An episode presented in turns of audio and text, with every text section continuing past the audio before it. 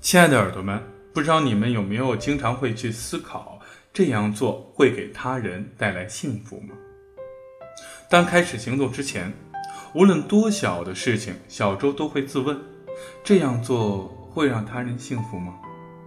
这个习惯十分的重要，而且会反映在工作的姿态之中。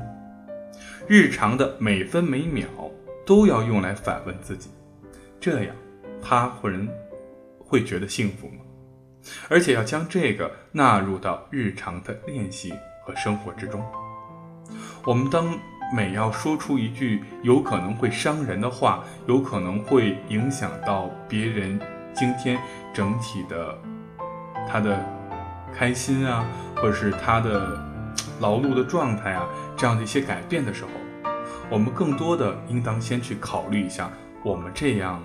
做了决定，或者这样说出了这样的话，他人会幸福吗？也许只有当我们把这样的一个问题随时的提到了自己内心上，随时的问着自己，才能够确保我们所做的每一个决定都能够得到更多人的支持。晚安，建筑师。